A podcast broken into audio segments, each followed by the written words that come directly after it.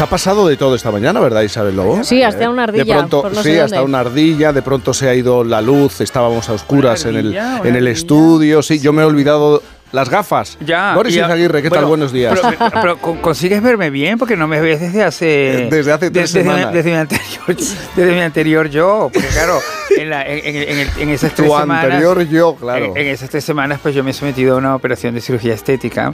Que Es que de y- lejos y- y- veo, sin pero y- problemas y- de y- cerca. Y, y- y saber si que ha ido viendo eh, semana a semana. Porque esto, esto es semana a semana un avance. Sí, ¿entiendes? ¿hacia dónde? La pregunta Lo- es ¿hacia dónde ¿Hacia vas? dónde? Bueno, vas, vas, vas hacia esa cara que te va a acompañar en los próximos años de tu vida.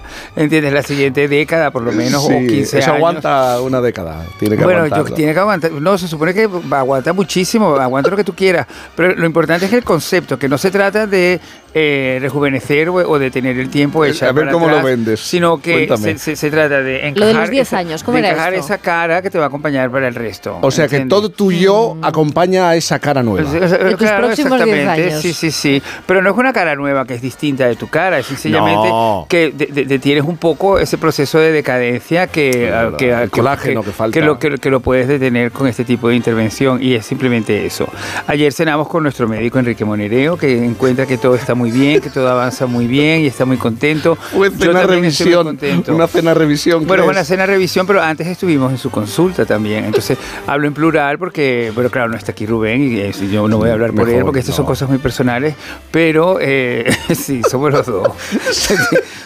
Somos los dos. Son muy también- personales, son pero- muy personales, son- pero también se vive ese momento que es muy interesante en la vida de un matrimonio, que de repente pasas por este proceso y un desayuno te despiertas y ves a las dos personas que están operadas, te ves, ves a tu pareja operado también y tú piensas, bueno, esto, esto es, esto es Esto parte es del intimidad, matrimonio. esto es también. intimidad. Esto es intimidad y parte del matrimonio también. Son cosas modernas como las revisiones a los textos de Roald Dahl. Que Luego vamos a Ay, hablar. eso me pero gusta a tam- mí, ta- ta- en el matrimonio. ta- Esto, la revisión. También os oí hablar de, de esto en la mañana y también tengo mi opinión que en el fondo hoy el país publica que la editorial va a, a- anuncia una edición Dos simultánea, dos opciones, tiene Sí, la revisada sí, sí. y la y la original.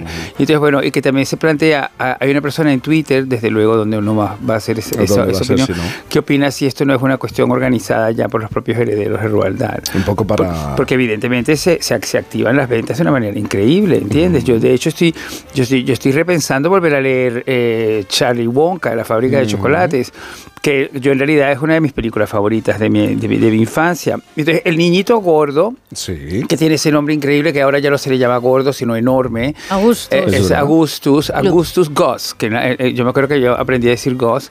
Este niñito gordo en, en la película era muy especial, era gordito, muy méteme en todo, como muy precoz y le encantaba la televisión. Sí. Entonces tú Y tú imagínate decías, que yo me, "Esto yo me me suena". identificaba, me suena muchísimo, Esto yo me, me identificaba muchísimo con este niño. ¿Qué tal si este niño también fuera como yo gay, que yo ya era un niño gay? ¿Entiendes? Esto, esto también se revisaría. o Pero cómo- espérate cómo porque vamos a hablar un poco más tarde. eh, vamos De a hablar sobre tema, esta ¿no? cuestión, vamos a debatir sobre esta cuestión, además con gente que escribe para, para los niños, eh, Ya, por ya, ejemplo. ya. Pero eh, tenía una duda yo, Boris. eh, ¿Te has desenvuelto en la vida social a lo largo de estos días? Muy, muy artísticamente, Eh, porque he sí, estado en arco con Fernando Eiras. Claro, es que te iba a preguntar. Coincidimos Pero tú no Fernando crees que hay mucho postureo ahora mismo. En Bueno, eh, es, es- es como cuando yo me acuerdo cuando yo vine a vivir a este país que me impactaba mucho una pregunta que me hacían mucho en Santiago de Compostela, que preguntaban si, via- si viajaban en, tre- en tren o en avión. Y luego cuando estabas en la casa te preguntaban si la casa era alquilada o en propiedad. Pero eso se O sea, que preguntaba. era- eran cosas que yo pensaba, eso, fíjate, eso, eso hace 30 años, a lo mejor eso ha cambiado hoy en día y la gente puede ser muy susceptible Uy, con no. esto. Pero yo me daba cuenta que era como una, era era una permanente manera de establecer cuál era tu condición social, ¿no? Si eras, si viajabas en tren o viajabas en avión, que es más caro avión que tren, Sí. entonces sí era claramente más caro. Si vives alquilado o vives eh, de propiedad, entonces todas estas cosas me parece un poco que me, me- me recuerdan este tipo de cosas. Entonces en, en Arco Sí. pasa mucho que la gente te pregunta, hay gente ya directamente que en la puerta, cuando estás cruzando ahí la, la seguridad... comprador o dice, visitante? ¿Eres comprador o visitante? Ay. ¿Entiendes? Que es muy tremendo, que es muy tremendo. ¿Vienes a comprar o vienes a ver? Entonces, este, eh, ¿estás de postureo o no? Claramente es una feria. Evidentemente va a haber mucha gente que está feriante allí. Yo mi pregunta que me hago esta semana es realmente qué es más difícil, si ser feriante o mono de feria. O porque hay un momento determinado en Arco que uno se convierte en mono de feria, porque no estás ni comprando, no eres coleccionista, no eres inversor, como decía Fernando, ni tampoco eres, eh, er- eres expositor. Eres mono de feria, que es lo que me toca a mí, que de repente tienes que estar saludando, tomándote fotos, Sí. eh, la, la- la gente de repente diciendo, te invito a un café, porque en realidad lo que quieren es que te pongas al lado Que de la, pases cerca de la del- obra. del signo del café que está detrás Claro. tuyo. Entonces, bueno... Todo eso, todo eso es Vamos, hardcore. eso te ha pasado. Todo eso es hardcore. Una feria es uno de los sitios más democráticos que te puedes imaginar que existe en la humanidad.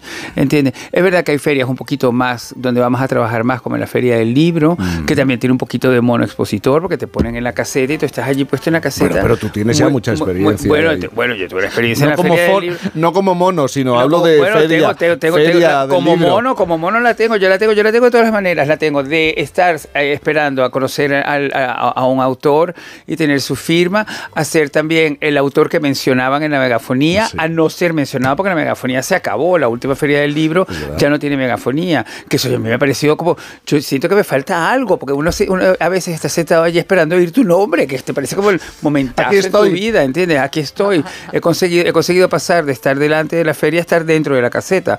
Pero eso también es una historia personal de- de vida y de crecimiento. También hay crecimiento social en Arco. Yo durante muchísimos años estaba esperando en mi casa que me invitaran a, a la cena que da Elena Ochoa y Norman Foster en Ivory Press. Este año por fin llegó esa Ah, invitación y fui. Y ha sido un momento maravilloso eh, porque es divino. Hicieron, lo han hecho en, en- junto con una mm, cadena hotelera muy importante canadiense que es Soho House, porque va a abrir aquí en Madrid y entonces de repente también se, se asoció a esa cena y entonces bueno está- están grandes galeristas como Tadeusz Ropak que por cierto es una de las personas que ha vendido por un millón 1,5 millones de euros un cuadro de Osterglitz, que es un pintor expresionista alemán de después de la Segunda Guerra Mundial importantísimo, a Elga de Alvear.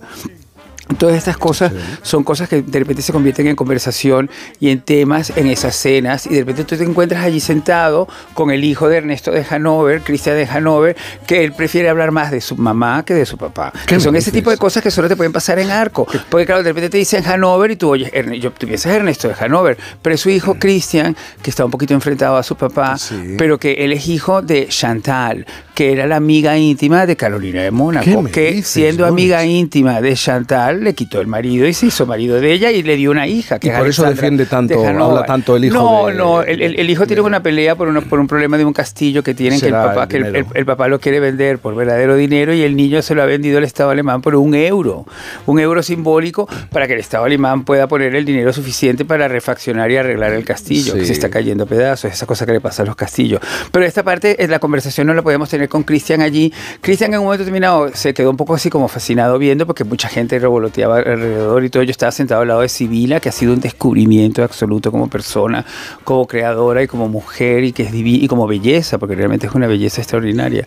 Y entonces esta, y Sibila y yo no paramos de hablar, hablamos hasta de Chávez. Te quiero contar, todo esto es arco, todo esto te quiero decir, todo esto es arco, todo esto puede pasar solamente en arco. Y entonces de repente estamos así, entonces de repente Cristian Hanover se interesó un poco por saber quién era yo, y entonces no sabía muy bien qué decirle, que eso me pasa a mí mucho en este tipo de fiestas, que la gente no sabe muy bien qué decir, pues yo creo que todo el mundo quiere decir, se desnudaba en televisión durante todas las noches, ¿entiendes? Entonces no sabe cómo decir eso, entonces yo, yo, yo lo suavizo Pero todo este mucho. chico no sabría. Yo, bueno, no, él no sabía, por eso preguntó, entonces, entonces- no sabían qué decirle. Entonces la gente, la gente siempre dice, bueno, él es, él es, él es, él es muy querido, Entonces, yo le dije, bueno, mira, yo hacía un programa No de eres mucho televisión. de rescatarle, yo ¿no? Hacía un programa de televisión donde hablábamos de muchas cosas. Pero hace Entonces, yo le- 20 yo le años. decía, hablábamos de muchas cosas y, y hablábamos, por ejemplo, de Ernesto de Hanover, de tu mamá y de Carolina de Mónaco.